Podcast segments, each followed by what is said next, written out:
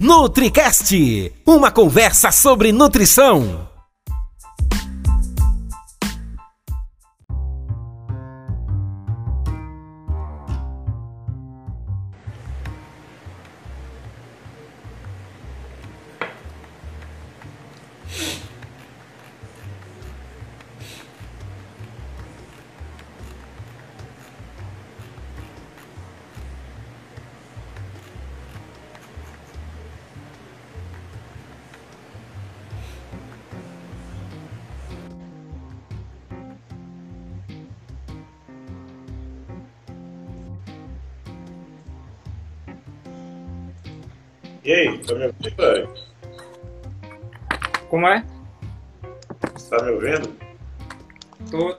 O áudio tá em ordem. O pessoal que tá entrando aí, boa noite a todos. Se vocês puderem dar um feedback do áudio aí pra gente, se o áudio tá. Se o áudio tá ok.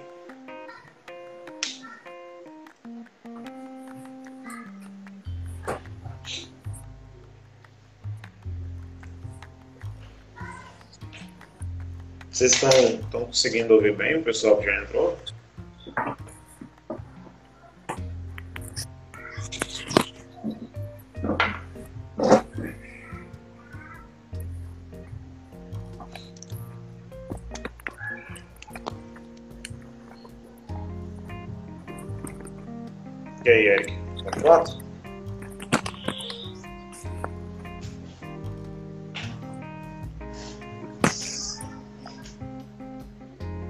Vai, manda bronca. Tá me ouvindo? Então, pessoal, boa noite a todos que tá, estão nos assistindo. Se vocês puderem dar um feedback em respeito do áudio, se está funcionando, se estão conseguindo ouvir bem, se está dando para ouvir tranquilo. Tu me ouve, Eric? Sim, sim, tranquilo. O áudio tá perfeito. Tá bom, excelente. Então, cara, a gente vai discutir um pouquinho, né, sobre, sobre suplementação, é, trocar uma ideia mais, mais aberta sobre o uso de suplemento alimentar, né, é, na perspectiva da, da aula do dia 1 de julho, é, a ideia hoje é mais aguçar um pouco a curiosidade do pessoal, principalmente de quem é da área, né, o pessoal da área de nutrição, da educação física, que gosta de estar tá está sempre aprendendo né, sobre a parte de suplementação esportiva, está aprendendo sobre o mundo da nutrição como um todo mesmo. É por isso que eu te convidei mais cedo para a gente trocar essa ideia, porque vai deixar a conversa mais fluida, a gente vai, vai elencando algumas coisas que são importantes e a gente vai, vai desenvolvendo esse raciocínio, beleza? Perfeito. Deixa tu começar aí, porque tu tem um cronograma aí de como é que vai ser apresenta, a aula. Então... apresenta aí pro pessoal que está que tá assistindo a gente, que está vendo pelo meu Instagram. Bem, pessoal, meu nome é Eric, eu sou é, nutricionista. Estou terminando após em nutrição esportiva. Conheço o Jaxuel ainda da época da graduação. E a gente sempre está trocando uma ideia, participa de um grupo de estudos e a gente está sempre debatendo sobre nutrição, performance, estética, saúde. Então, sempre que surge a oportunidade, o Jackson me chama aqui para a gente debater um pouco sobre essa área que a gente gosta tanto. Gostamos, né? É, só, só avisar para o pessoal que está entrando, se você é estudante de nutrição, hoje é formado, ou até mesmo é da área da educação física, lá no feed tem uma foto né, que tem a, os dizeres sobre a aula do dia 1 de julho vai ser sobre suplementação esportiva, vai ser nossa segunda aula, né? Eric participou da primeira, vai participar da segunda também. E sim, pode, pode fazer perguntas, fiquem à vontade. Deixa eu só fixar aqui um comentário.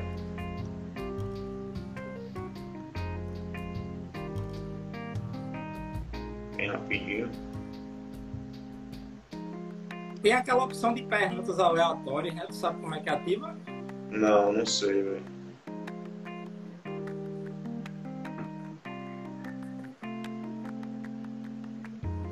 Eu também não sei. comentário aqui. Tem que fazer um curso de como ser blogueiro É. no Instagram. Pois é. tá. Deixa eu ver aqui, Luiz. Rapidão.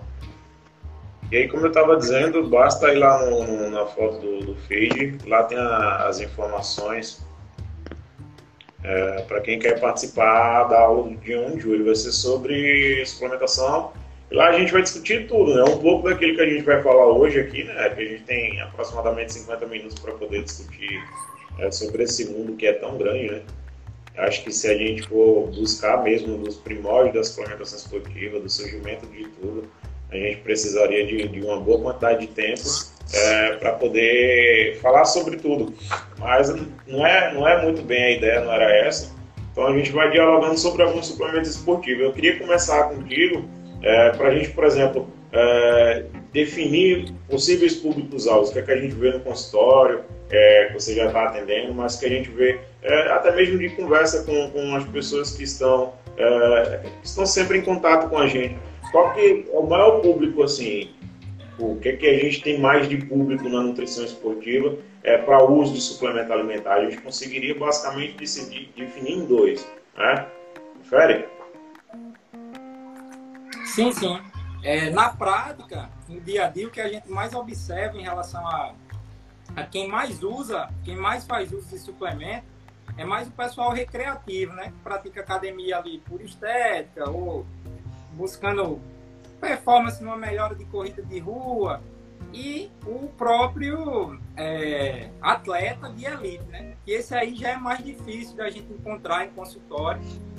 A, a procura não é tão grande, porque também não temos muitos atletas de elite, né? Se a gente for ver assim, então quem acaba mais fazendo uso desse, desses recursos são os usuários recreativos, né? os praticantes de exercício físico recreativo. E se a gente for olhar até para os atletas profissionais, Eric, a gente acaba emperrando em, em, alguns fatores que são inerentes desse público, né? Atleta ele tem um cuidado muito muito peculiar a respeito do uso do suplemento alimentar, né? Você tem que ter um cuidado muito mais, digamos que avançado de que um, um, um recreativo. Não que ambos não, não necessitem de cuidado, é, mas que o atleta profissional ele tem é, uma premissa do esporte que ele vai para que ele, que ele compete no caso que é muito inerente dele. Então você tem que ter um cuidado absurdo até para, por exemplo, evitar que o atleta ele caia num golpe ou ele seja prejudicado de alguma forma. Né? Deixa eu já ver aqui que eu vi que já tem algumas perguntas aí com base nessas perguntas a gente vai vai dialogando. Eu acho que foi a cadê? Se eu não me engano o nome dela é Rose, ela perguntou isso. Como faço para saber se eu preciso suplementar, né? Qual que é a, a básica, Eric, pode dizer para a gente assim, para poder prescrever sobre suplemento alimentar no consultório mesmo? O que é que um paciente ele tem que ter, ou não ter, no caso, que vai fazer com que a gente entre com a suplementação esportiva? suplementação esportiva ela vai entrar para corrigir alguma falta. Então, primeiramente, tem que ser feita a correção dos fatores nutricionais, né? adequação da quantidade energética, adequação da quantidade de cada macronutriente. Então, só depois de avaliar todos esses fatores, se o, o, o paciente ele realmente está envolvido em alguma situação que dependa dessa melhora desse desempenho, e se aí se a gente não consegue com a alimentação, seja por questão de dificuldade de encaixar, ou seja por conta de uma carência nutricional já pré-existente, a gente entra com essa suplementação. Mas, primeiramente, tem que se corrigir a base, né?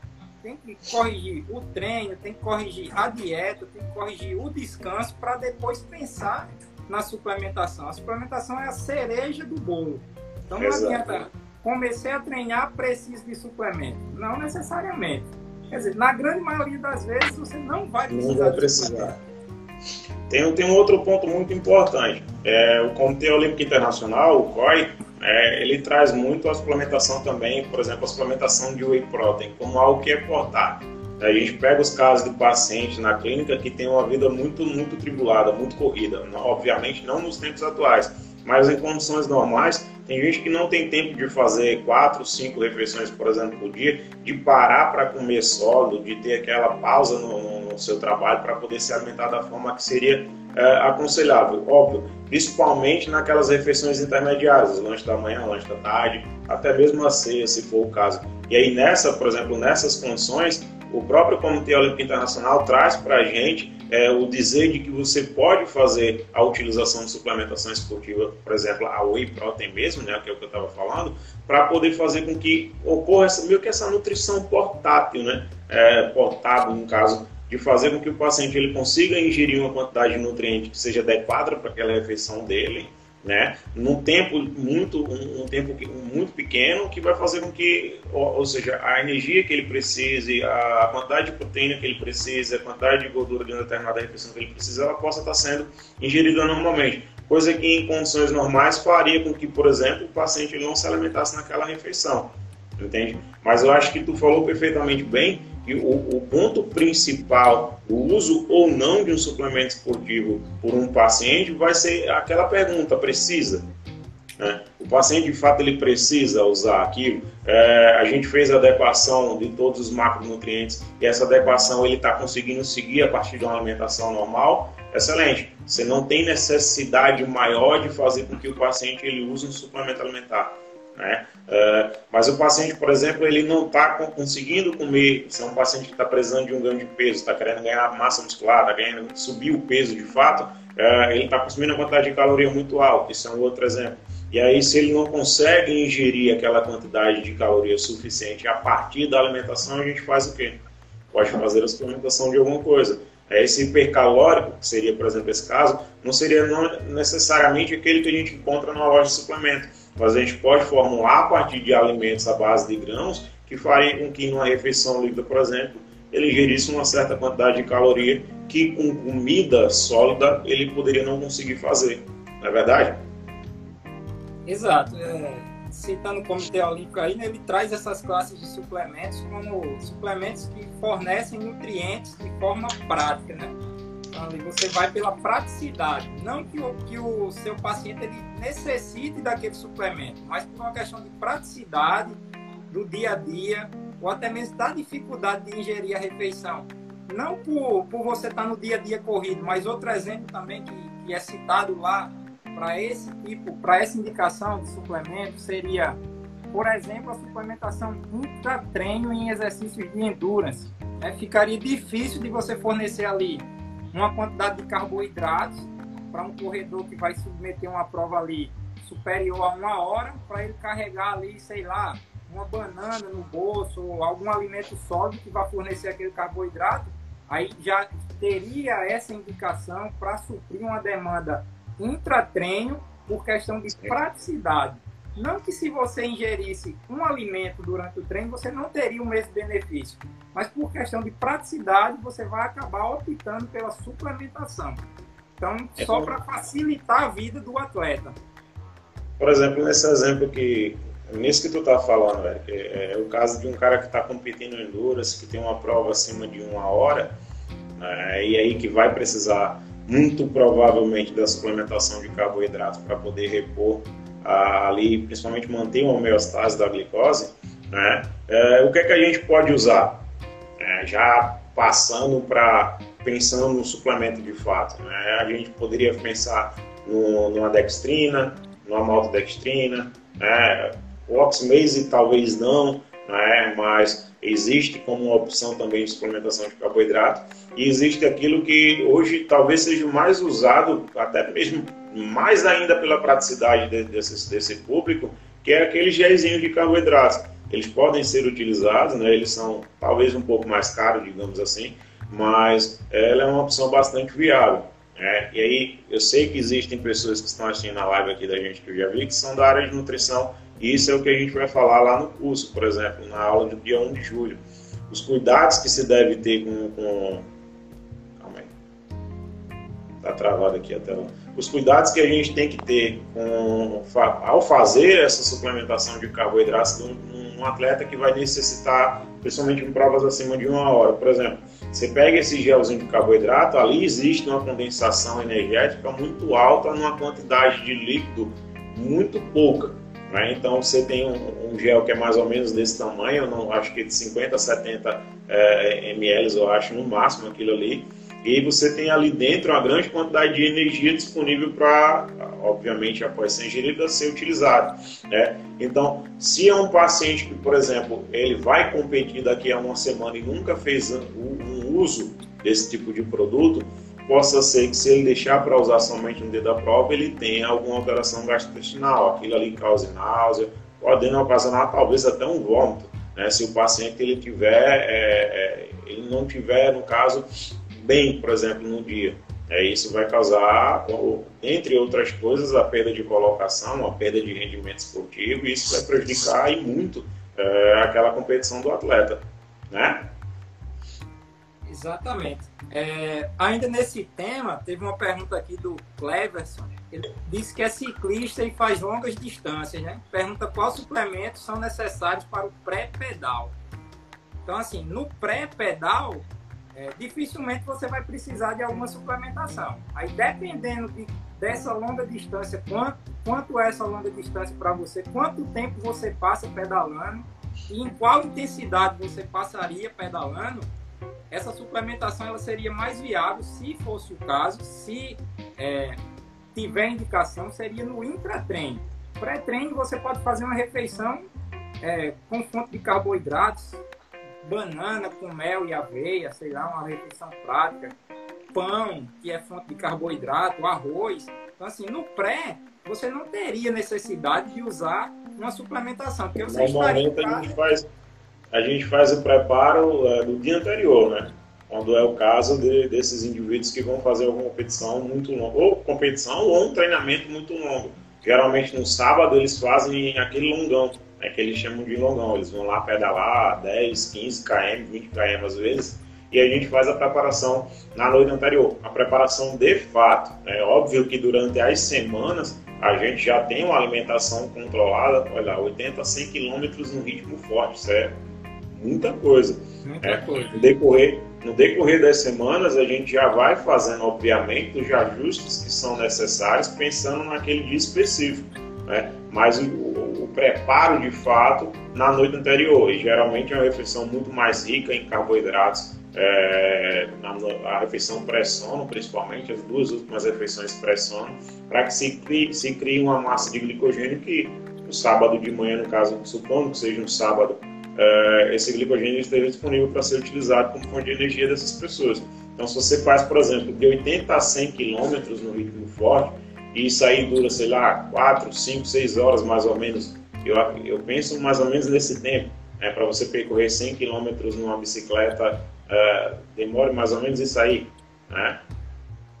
Por baixo, se você puder responder. 3, 4 horas, 3, 4 Por aí. Então, então a gente tem ali pelo menos 2 a 3 picos de parada para poder fazer o uso de algum, algum repositor. Né? Não somente de carboidratos, mas com os eletrólitos como no geral. E aí aquele gel, ele cai perfeitamente bem, diluído em água, obviamente. Ou até mesmo, geralmente esse pessoal das bicicletas usam aquelas bolsas, né?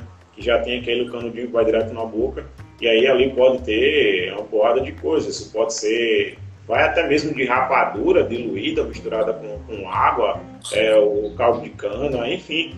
Qualquer fonte de energia que seja rapidamente digerida e esteja rapidamente pronta para ser utilizada para esses indivíduos, eles óbvio que vão fazer muito bem. Existe uma questão específica para essas pessoas que fazem essas provas mais longas, esses treinamentos mais longos, até de relatos de ex-pacientes meus, que nesses casos eles acabam comendo alguma coisa que seja mais rápido, por exemplo, a banana. Né? E aí acaba fazendo ingestão de algumas frutas ali mais pontuais durante essas 5 horas, digamos assim, de percurso, não necessariamente só na forma líquida, que é o que a gente recomenda para acima de uma hora, mas é, as, quando você pega esse pessoal que tem esse treinamento mais longo, mais extenso, acabam consumindo algumas frutas, banana, maçã, enfim aquilo que está mais facilmente disponível e que seja mais facilmente, no caso, utilizado, seja mais comestível. É, como é uma prova, como é um pedal de 5 horas, você tem a opção de é, variar entre a suplementação e algum, alguma refeição rápida ali, porque você não vai estar ali 5 horas em intensidade alta sem parar, né? Você vai, Sim. sei lá, reduzir o ritmo, porque é inviável uma pessoa manter 5 horas em uma intensidade muito alta. Então, você pode variar entre a suplementação, o gel é, a dextrina, maltodextrina ou qualquer outro carboidrato diluído no, no camelback, né? E uma fruta, uma rapadura, uma barrinha de, uma barrinha de cereal. Então, assim, durante rapadura, o por incrível que pareça, é muito utilizado, né, velho? É, é, eu mesmo já cheguei a prescrever tanto para ciclista como para corredor mesmo de longa distância, é, usar rapadura durante a prova. É, dá o gostinho doce na boca, né, traz ali a energia que é necessária para essas pessoas, para esse público e tá servindo bem, cara. Serve bem. Né? Lembrar Eric, também vamos... que. Vai, fala, pode falar. Lembrar também que se for optar pela ingestão de, de carboidrato na forma de gel, tem que é, levar em consideração a ingestão de água junto com, sim, esse, sim, com esse suplemento. Porque como ele é muito concentrado, ele pode, pode gerar algum distúrbio gastrointestinal, dores, e pode levar até uma diarreia, né? Então, assim, você tem que lembrar uma diluição de 6 a 8%, então para cada sachêzinho de gel, você ingerir 150 a 200 ml de água junto do. Pelo menos, pelo menos 150 ml de água. Para poder é, ter uma absorção é, boa, né? Uma boa absorção e não gerar desconforto. Vamos, vamos trabalhar em cima de alguns suplementos. A gente vai dizendo, eu digo alguns suplementos, diz outros, e a gente vai discutindo o que, é que a literatura traz é, sobre a segurança do uso, sobre a aplicação do uso, é, se de fato tem, tem efeito comprovado, e aí a gente vai, vai discutindo sobre isso. O que, é que tu acha? E aí, à medida que for surgindo, for surgindo perguntas, a gente vai, vai respondendo. É, pode ser também, tranquilo. Ah, deixa eu só, deixa eu só ver aqui. O artista ele perguntou se exercícios físicos mais longos, em uma intensidade alta, é essencial o uso de glicose. Né? Uh, a gente já meio que falou isso agora, né? mas só para responder de forma mais, mais sucinta, talvez. Artista, o que é que a gente faz na prática para prescrever? É, exercícios que têm uma duração acima de uma hora, e aqui só para separar, é aquele indivíduo que está de fato treinando acima de uma hora, vai passar duas horas treinando, vai passar três horas treinando, e aí, isso é um público mais específico, ele foge da galera da academia, por exemplo. A gente consegue e tem a, é, a gente tem a, a plausibilidade nesse, nesse tipo de prescrição. E aí sim, a gente pode fazer a prescrição de algum carboidrato específico para poder fazer as reposições que são necessárias. Mas, por exemplo, para o pessoal que está na academia, que passa uma hora e meia, passa duas horas na academia, mas dessas duas horas é meia hora treinando e uma hora e meia conversando, uh, não, não, não há justificativa para a gente poder fazer essa suplementação. É, existe essa diferença bem, bem faz a diferença, a diferença que faz a diferença no caso, né? Mais ou menos isso. A indicação seria mais especificamente um exercício mais contínuo, né?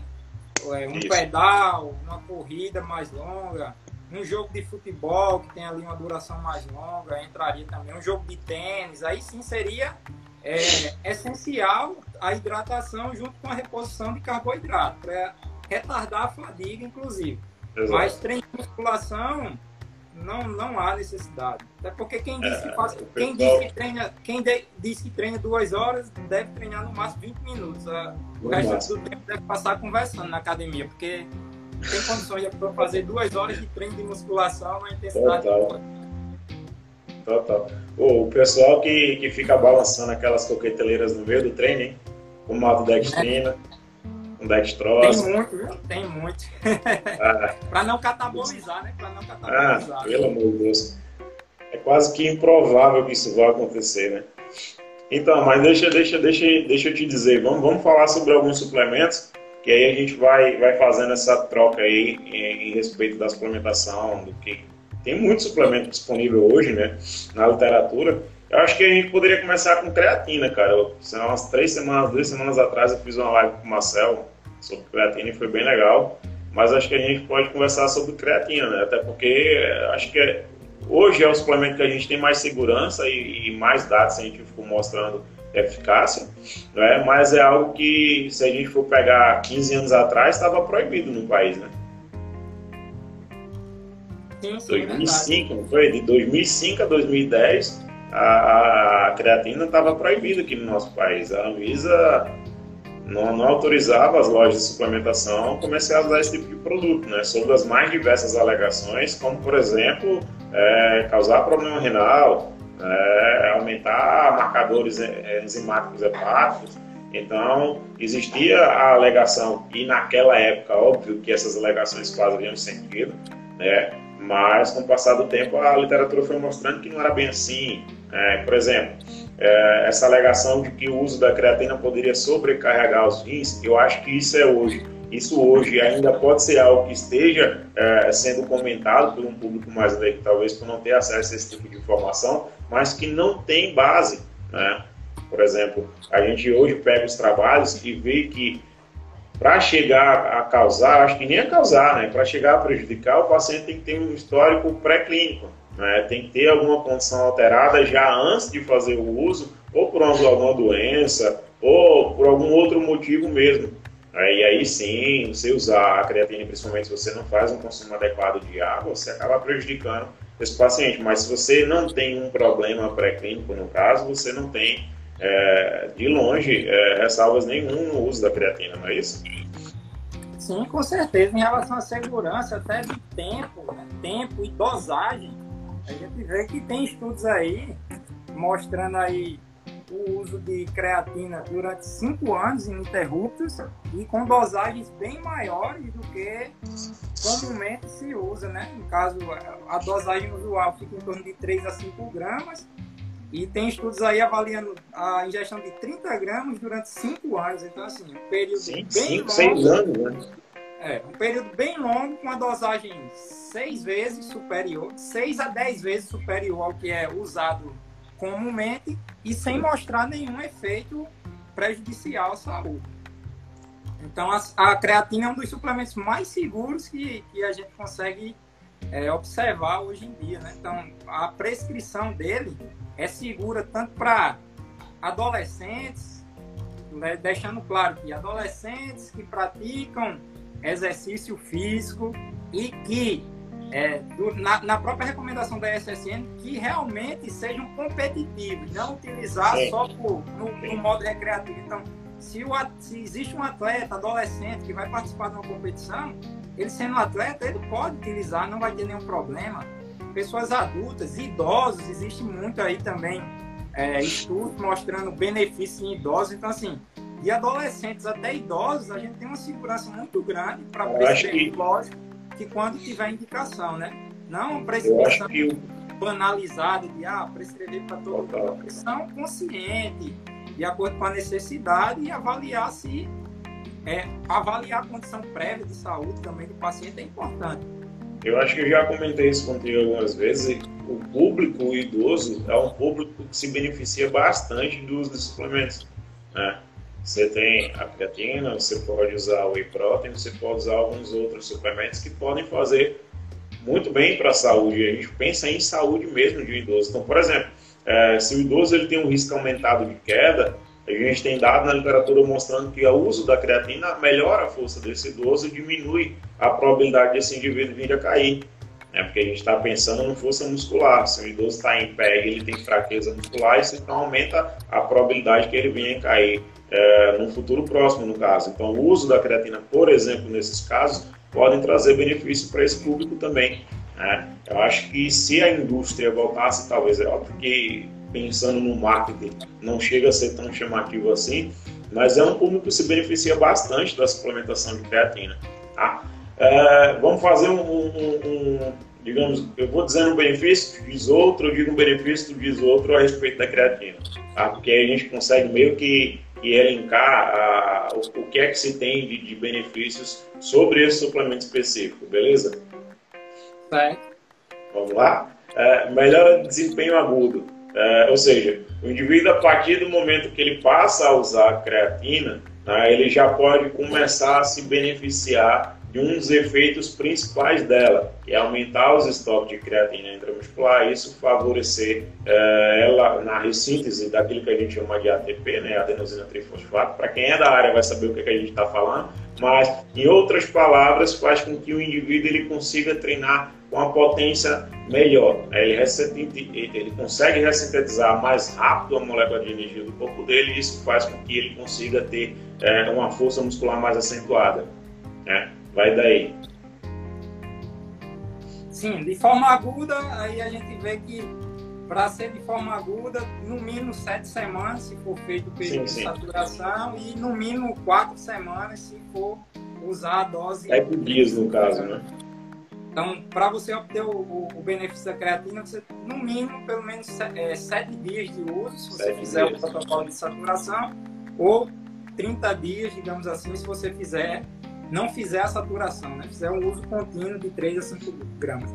É, já que você falou na, na, na, melhora de força, né? Isso aí também, esse aumento no estoque de, de creatina fosfato no músculo vai gerar também melhor em explosão, melhor em sprints, então corridas curtas de até 100 metros pode também ter benefícios.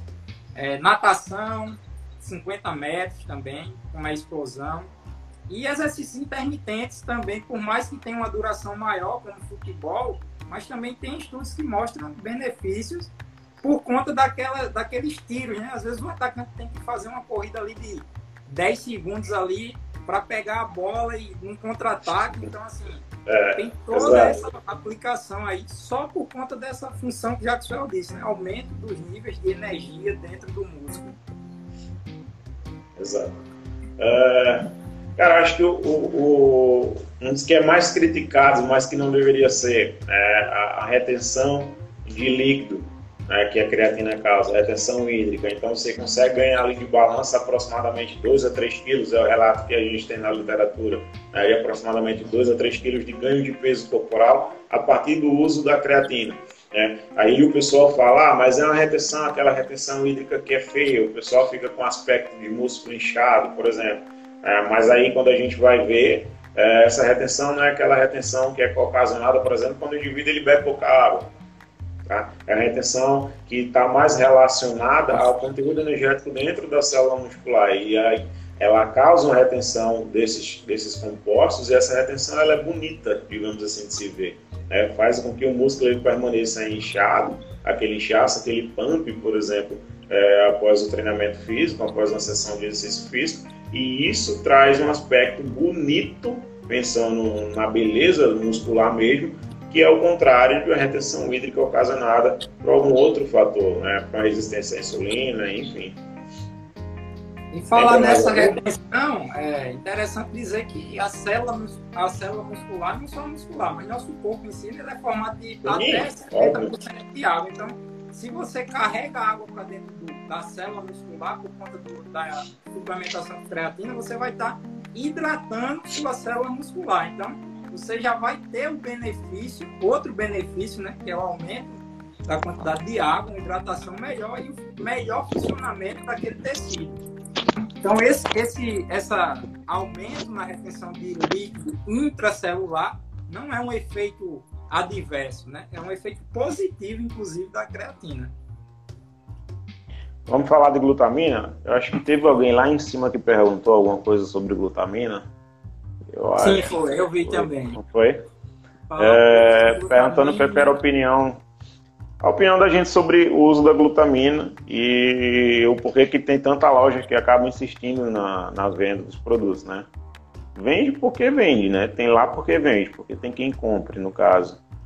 Aqui, achei. Comentem um pouco sobre glutamina e seu uso por atletas com o intuito de melhorar a imunidade. Acho que a maioria de lojas de suplementos vendem essa ideia. Tá. É, como ele falou de atleta, Eric, acho que aqui cabe um, um, um ponto bem legal.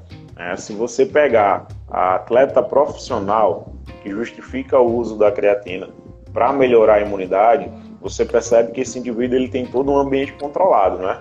Então, por exemplo, ele tem a alimentação dele controlada, ele tem um treinamento físico controlado. Vamos falar de atleta de futebol, por exemplo.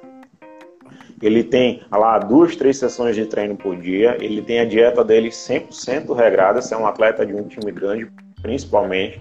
Né? Ele tem todo um aparato médico por trás, ou seja, ele tem um fisiologista, ele tem toda uma equipe que está ali olhando para os marcadores bioquímicos dele diariamente, a fim de fazer com que esse atleta profissional ele seja ou ele esteja na melhor fase física possível dele, ou seja, para que ele consiga treinar bem e para que esse treino bom ele consiga render dentro de campo, atleta profissional.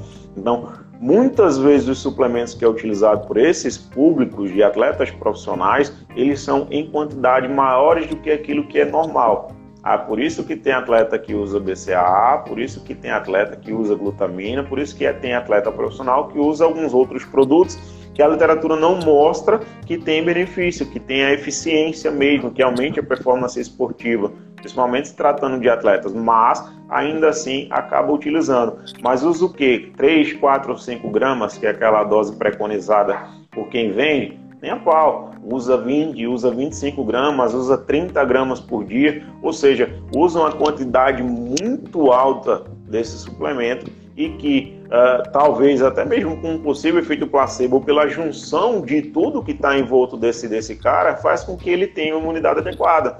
Então, é pouco provável, por mais que o indivíduo ele esteja fisicamente cansado, um atleta profissional, ele passe por essas sessões de treinamento muito árduas, não é? ele tenha uma imunodepressão. Por quê? Porque ele tem um, um, um envolto dele mesmo, ele tem todo um aparato para que isso não aconteça. Então é pouco provável que ele vá ter uma baixa imunidade e isso vai fazer com que ele adoeça, ele tem uma virose, ele pega alguma coisa do tipo. É por isso que acaba justificando o uso, mas esquece de olhar todo é, o envolto mesmo é, do, do que está acontecendo com ele. Né? Mas aí a gente pega, trazendo para o público leigo, a gente, na verdade, o público geral, a gente não tem dados científicos demonstrando o uso da glutamina melhorando, ou no caso, nesse caso específico, diminuindo a incidência de, de, de resfriado, por exemplo, é, diminuindo ou melhorando mesmo a imunidade desses indivíduos. A gente não tem essa sustentação científica mostrando isso. É, o que é que tu acha sobre isso, Eric?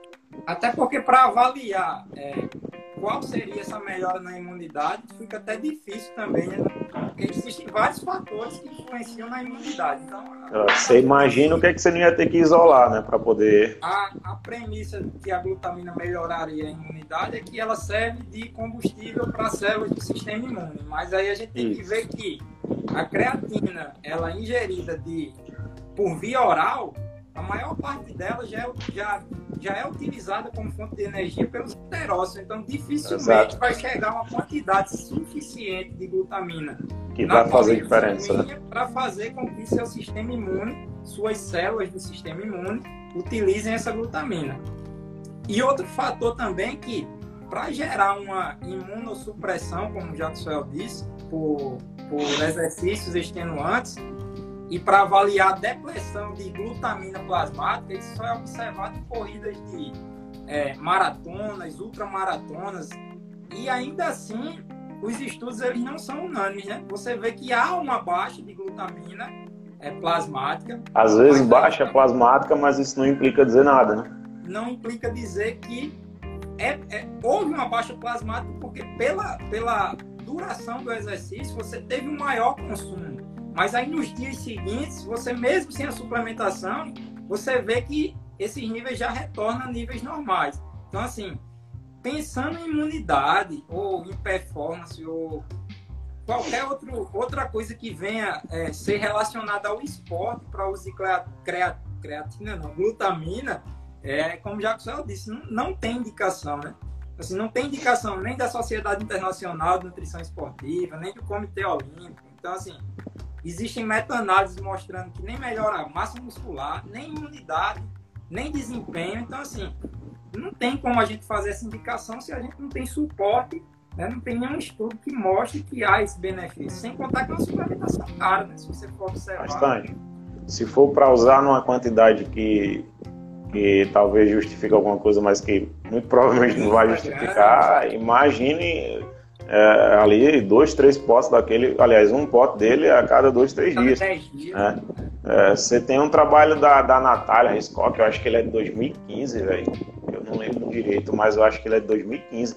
Que ela via exatamente isso que tu estava falando, aqui, né? Você tem a diminuição da, da, glutamina plasmática, mas que essa diminuição da glutamina plasmática ela não, não influenciava é, na contagem das células imunológicas, né, dos linfócitos, enfim, não alterava a proliferação celular, não mexia na atividade das células endocitotóxicas, então você, você percebe que por mais que estou ajustando aqui, cara, tá meio bem. Por mais que você tenha a alteração, a queda dessa glutamina plasmática, essa queda ela não, não implica dizer basicamente nada, né? Então, uh, infelizmente, a gente diz infelizmente, e eu já cheguei a falar isso várias vezes, porque se funcionasse, era uma coisa a mais. Era algo a mais que poderia ser utilizado com consciência, com responsabilidade para os pacientes, obviamente, mas também para o público desportista. É, só para finalizar esse assunto de glutamina, porque já teve um bocado de pergunta aí em cima, eu vi um trabalho, acho que foi essa semana, não me lembro se foi no sábado se foi domingo, no caso foi sábado semana passada, é, mostrando a utilização de glutamina por pacientes pós-cirúrgicos de cirurgia do pâncreas, cara. É, mas olha, olha que interessante. Primeiro, ele pós-trauma, né, você fez uma cirurgia, você já tem uma relação é, específica para isso e a quantidade que foi utilizada na, nesses pacientes, 30 gramas para por dia. Então, você teve ali uma melhor, é, uma melhora nos parâmetros imunológicos desses pacientes e foi visto que essa glutamina era bem captada por esses, mas pós-trauma em uma quantidade muito alta. Né? E o que é, legal na conclusão do trabalho que o autor fala, ele, por, ele em termos gerais, por mais que se tenha encontrado é, uma plausibilidade no uso da glutamina, essa plausibilidade foi por pacientes que passaram por cirurgias, é, no caso essas cirurgias são traumáticas, a cirurgia do pâncreas é uma cirurgia grande, e que nessa situação talvez o uso dela pode ser benéfico. É a mesma ideia do BCAA, é, a gente talvez tenha uma implicação no seu uso para pacientes que estão, estão em UTI, para pacientes que estão em estado, um, digamos, em estado de saúde muito Hipercatabolismo, né? Isso, exato em termos gerais, você não, não ia ter eficiência nenhuma. Vamos ver mais alguma pergunta aqui que, que falaram. Se não me engano aqui, ó. A Anne perguntou sobre bicarbonato. Um aluno está com duas doses diárias de bicarbonato. Tá, tem que ver primeiro qual que é o esporte que esse indivíduo está fazendo, olha, qual que é a, a, o esporte que ele está fazendo para poder justificar ou não o uso do bicarbonato de sódio, né, Ari? É, é o primo pobre da, da, da betalanina, eu gosto de falar assim. É o primo pobre da betalanina porque é bem mais barato e, e, traz alguns benefícios, por mais que se tenha alguns colaterais. E aí eu vou citar os colaterais, tu cita os benefícios, beleza? A, a princípio, os indivíduos que não são meio que adaptados ao uso desse suplemento, ele nos primeiros dias pode sofrer algumas alterações gastrointestinais. Essas alterações vão desde alterações que são consideradas mais leves, né, por exemplo, dar só uma ânsia de vômito, alguma coisa do tipo, ou a chegar de fato a vomitar, ou, por exemplo, ter uma diarreia ou alguma coisa do tipo. Né? São alguns dos efeitos colaterais que, podem vir a acontecer com, pessoas que fazem uso do bicarbonato de sódio. Mas é uma suplementação que pode ser interessante. Diz aí, aí. Exato. Né? A, a ao contrário da betalanina, que o único colateral, inclusive o colateral da betalanina, o pessoal tem ele como tem como, o colateral da betalanina o pessoal atribui como sendo o que faz ter resultado, né? Que é o formigamento. Sim, é o formigamento. É. Mas tem um colateral Mas, também que é o financeiro, né? É. A, já, a, já o bicarbonato não, é um colateral que vai fazer você interromper o exercício se você não tolerar. Então tem que ter o cuidado também na prescrição para fazer, se for um atleta que vai participar da competição, fazer o teste no treinamento para ver como esse atleta vai lidar com aquele suplemento para evitar que ele interrompa a prova na metade do caminho por algum desconforto, né? Então assim, a, a, o bicarbonato ele vai agir como um tamponante. Né? O que, é que o tamponante faz? Ele vai diminuir aquela acidose. Quando você está num exercício intenso, que você começa, vamos supor, uma série de musculação mais longa, para ficar mais fácil, né? 15, 20 repetições, quando você vai chegando próximo disso, você começa a sentir seu músculo queimar. Né? Essa queimação em virtude do acúmulo de íons de hidrogênio. Então, esses íons de hidrogênio eles se acumulam dentro da célula e também eles acabam é, extravasando a membrana celular e, e gera uma acidose em toda a célula muscular. Daí tem a, tem a diferença. A, a, o bicarbonato de sódio ele vai atuar ali no meio extracelular, como tampão, diminuindo essa quantidade de íon de hidrogênio, fazendo com que essa queimação demore mais a surgir. Então, se você ia sentir aquela, essa queimação com 30 segundos de exercício, você vai passar a sentir ela com 40. Então, assim, você aumenta o tempo de exercício, você. Aproximadamente 2%, fatiga, né? É, retarda é a fadiga por retardar justamente essa queimação, que faz com que você interrompa, faz com que você interrompa, né? Então, assim, tem que ver também, como ela, a, a menina disse aí, que tem um aluno dela que está fazendo uso. Mas qual, qual esporte que ele pratica, né? Porque dependendo do esporte, ele não vai ter é, benefício. É um esporte de característica predominantemente anaeróbica, lática, né? Vai gerar um acúmulo de, de lactato e, assim, uma acidose muscular. Se não for, não, não, não tem indicação. Não tem maior indicação. É, a, a, gente, a gente tem a ideia de que aproximadamente 2% você tem de melhora da performance esportiva desses indivíduos após o consumo da beta, da, do bicarbonato de sódio. Né? E quando você fala da beta-alanina, esse efeito pode chegar até 3% de melhora.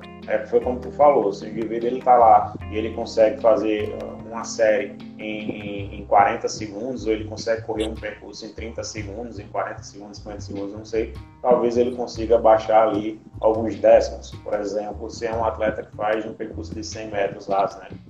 um atleta que tem uma explosão muito grande, eu não sei, algum, algum outro exercício que talvez justifique o seu uso, a própria musculação mesmo. É, e o valor, cara, o valor a, a acho que ele é um preço legal, né? É, só a musculação em si, eu não veria aplicabilidade para nem para betalanina, nem para bicarbonato de sódio, né? porque quando a gente vê a maioria dos estudos, eles mostram benefícios em atividades de 1 até 5 minutos de duração. Dificilmente alguém passa mais de um minuto fazendo contração muscular na academia, né? Só se for um treino até, bem específico. Até os atletas de 100 metros, caras, acabam se beneficiando, né? Talvez não um Bolt da vida que faz abaixo de um minuto, né? mas aqueles que levam 400 ali metros. e ele chega a passar... É... Mas acaba, acaba vendo, cara. Porque 100 metros geralmente é feito em torno de, profissionalmente, 10 segundos, né? Sim, sim, sim, sim, de fato, de fato, de fato, de fato. Uma corrida de, de 400 metros que gera profissional. Leva ali aproximadamente um minuto assim. Por aí, então, assim, um minuto assim. 400 metros. Exato. Exato, exato. Eu acho e outra, que você, você usar bicarbonato ou betalanina para o treino de musculação, você está tipo anulando um dos efeitos que você quer gerar durante o treino. Né? Você quer gerar um acúmulo de metabólicos, gerar aquela acidose, um acúmulo de lactato para gerar a adaptação, que é a hipertrofia. Se você reduz isso, você pode até reduzir a hipertrofia. Por outro lado, se você aumenta o volume, você tem hipertrofia. Então, tem que ver se seu treino vai ter Exato. Porque a maioria das pessoas faz 3 de 10 na academia, né? Então, uma pessoa que faz 3 de 10, melhorar 2%, ela fizer 3 de 11, não vai mudar muita coisa, não. E é um suplemento caro, falando da betalanina, e um suplemento, um suplemento que causa bastante desconforto em relação ao carbonato, né? Então, é, e o negócio que tu falou, velho, que faz. Um negócio que tu falou faz um negócio que faz sentido. Né? Porque se você pensa, como tu falou, se praticantes de musculação ele podem não se beneficiar de uma suplementação com bicarbonato ou de uma suplementação com betalanina, por que, que você tem pré-treino que tem a beta-alanina na formulação. Exatamente para ser utilizada antes de treinar e por praticantes de musculação. É, muito provavelmente por conta da parestesia. É, aquele efeito de coceira que esses indivíduos sentem acaba dando a falsa impressão que aquilo é um efeito positivo uh, da suplementação. Aí o que, é que geralmente acontece? Né? A dose indicada de 3 a 5 gramas, os caras acabam usando 5, 10, 15 gramas ali de pré-treino antes da sessão de exercício físico E isso acaba dando essa falsa impressão que esse indivíduo vai estar tendo é, um efeito positivo, né? um efeito benéfico, ou seja, é, uma série a mais, uma contração a mais, ou uma repetição a mais, enfim, dando essa falsa impressão. Mas por que que, se, na perspectiva do que tu falou, que possivelmente praticantes de musculação, eles não se beneficiam do uso da betalina, porque tem no mercado disponível esses produtos que têm indicação de serem utilizados antes do treino? Marketing, né, velho? Marketing é foda, porque é, inclusive a betalanina ela não tem efeito agudo, né? Então se você toma um pré-treino ali e vai treinar e ele tem betalanina, você pode ter, você pode sentir melhora no desempenho por qualquer outro componente ali, mas não é por conta da betalanina. Porque a betalanina, os estudos mostram que demora no mínimo quatro semanas e assim, para aumentar mesmo as concentrações, são estudos é, falam entre 8 e 12 semanas. Então você teria que usar pelo menos dois, três meses diretos, ininterruptamente, para poder ter esses 2% de, esses 2% de melhora no rendimento. Então, o cara que joga ali o pré-treino, ah, bateu, tô formigando, vou tá 100 quilos no supino. Ele pode botar por qualquer coisa, crença, é, espiga. O cara tem a força e não sabe, né? Qualquer coisa, mas a betalanina não foi quem fez ali. É, ele tem a força e não sabe. É possível, né? Fisiologicamente é possível. O COI, ele fala, Eric, da betalanina, que uma outra característica dela, por exemplo, é que atletas profissionais, eles podem não se beneficiar Eu acho que Tá ouvindo agora? Melhorou, melhorou. O COI ele fala um negócio que é interessante, né, velho? É, ele traz pra gente que, por exemplo, atletas profissionais eles podem não se beneficiar da suplementação com a betalanina. Beneficiam então, menos, né? Ele disse que se beneficiam, se beneficiam menos, no caso. É, é acabam não se beneficiando. É, isso, esse passa principalmente pela adaptação ao treinamento físico. É isso? A gente não tem. A Ania ela é personal, ela pode até falar melhor do que a gente, mas se o indivíduo ele é muito mais treinado, então, quanto mais treinado o indivíduo é, menos treinável ele é, o mais difícil de treiná-lo, no caso. Então, dentro dessas adaptações musculares, neuromusculares, enfim, que acontecem nesse público, é, a eficácia desse suplemento acaba ela sendo mais difícil de ser notada, é, principalmente no caso para esses atletas profissionais. Para indivíduos amadores, pode ser que se ache algum benefício é, na suplementação de betalanina. A gente está falando no caso em de betalanina, não necessariamente de bicarbonato de sódio, né? Em sim, sim, sim, sim. Exato, exato. Falando de Tem mais algum... resumida, quem faz musculação, a única suplementação que vai gerar uma melhora na performance seria a creatina, para musculação, que é a maior, a maior, o maior público, né? Então, sim, sim, total. Esses total. outros é, tem uma pergunta interessante aqui, Jackson. É a opinião de vocês em relação à suplementação. Acho que.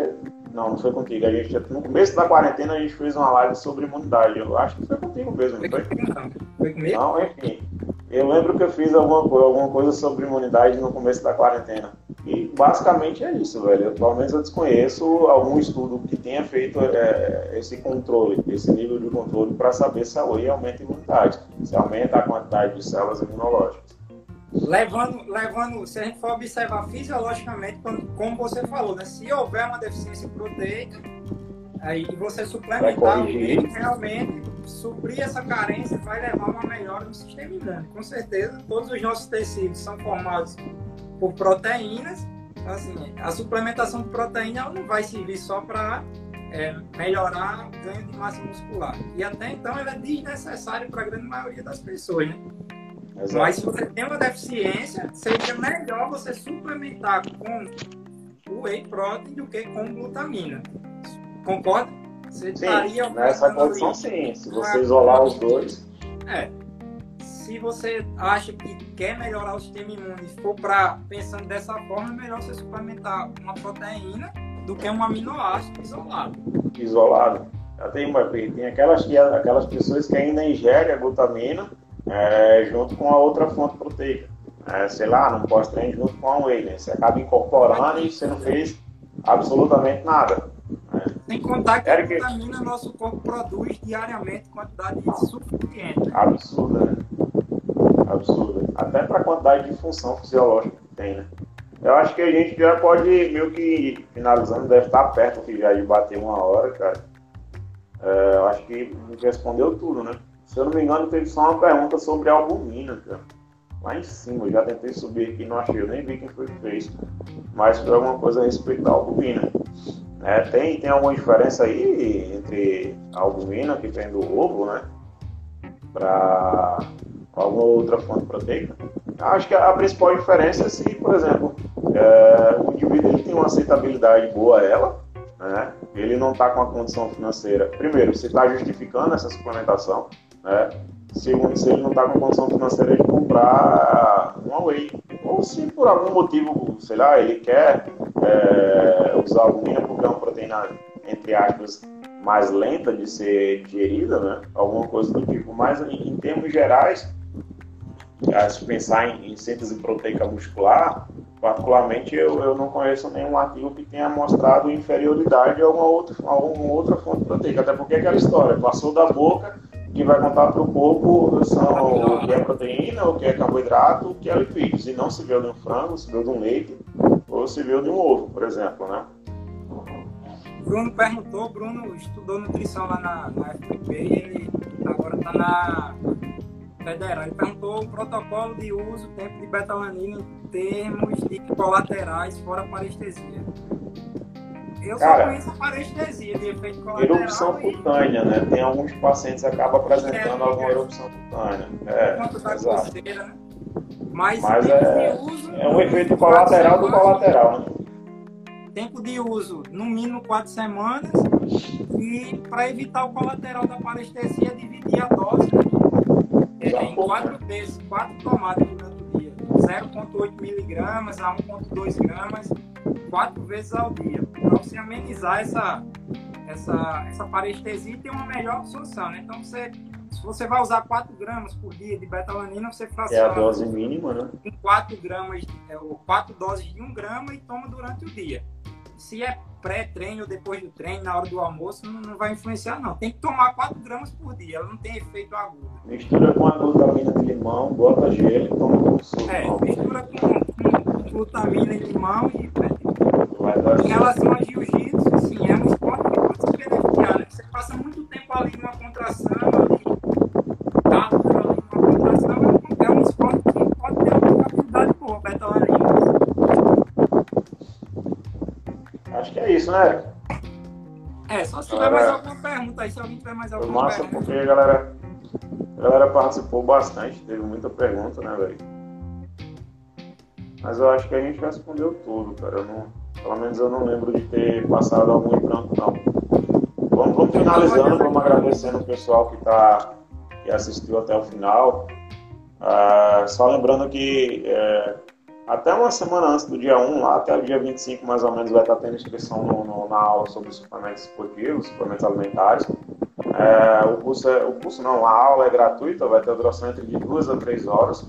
É, a gente, na semana passada, fez a primeira aula sobre dieta cetogênica e a segunda aula agora vai ser dia 1 de julho. Então, quem tiver interesse de se inscrever, tanto da área de nutrição como da área de educação física também pode se beneficiar, até porque conhecimento está aí para ser adquirido, né? Então, vale a pena. Eu acho que vai ter lá, lá o Jackson vai falar bem mais detalhado sobre cada suplemento dele, mecanismo de ação, dose, é, tempo de uso, segurança. Então, lá vai ser destrinchado cada. A gente vai. Lá, lá vou, vou. Pode falar, vai, foi mal cada suplemento, a dose que vai ser usada, para quem vai ser usado, o tempo mínimo de uso. Então lá ele vai explicar tudo isso, a fisiologia por trás, explica os efeitos. Então, assim, quem, quem tiver interesse, quem for da nutrição e, e educação física, vai se beneficiar bastante com, com a aula. Tomar limão doce de limão, acordar. que ajuda a emagrecer. Vou deixar né? contigo essa. Ah, falta 27 segundos, cara. Falta 27 segundos. Cara, valeu. Não, não ajuda a emagrecer. Foi um prazer aqui de novo. Agradecer ao pessoal que está aí com, com a gente até o final. E até a próxima. Se inscrevam na aula. E é isso aí. Valeu, Eric. Tamo junto. Valeu, Tamo junto. Valeu. Até mais. Vai desligar em 7 segundos. E não emagrece, detalhe, né? Não emagrece. Não emagrece.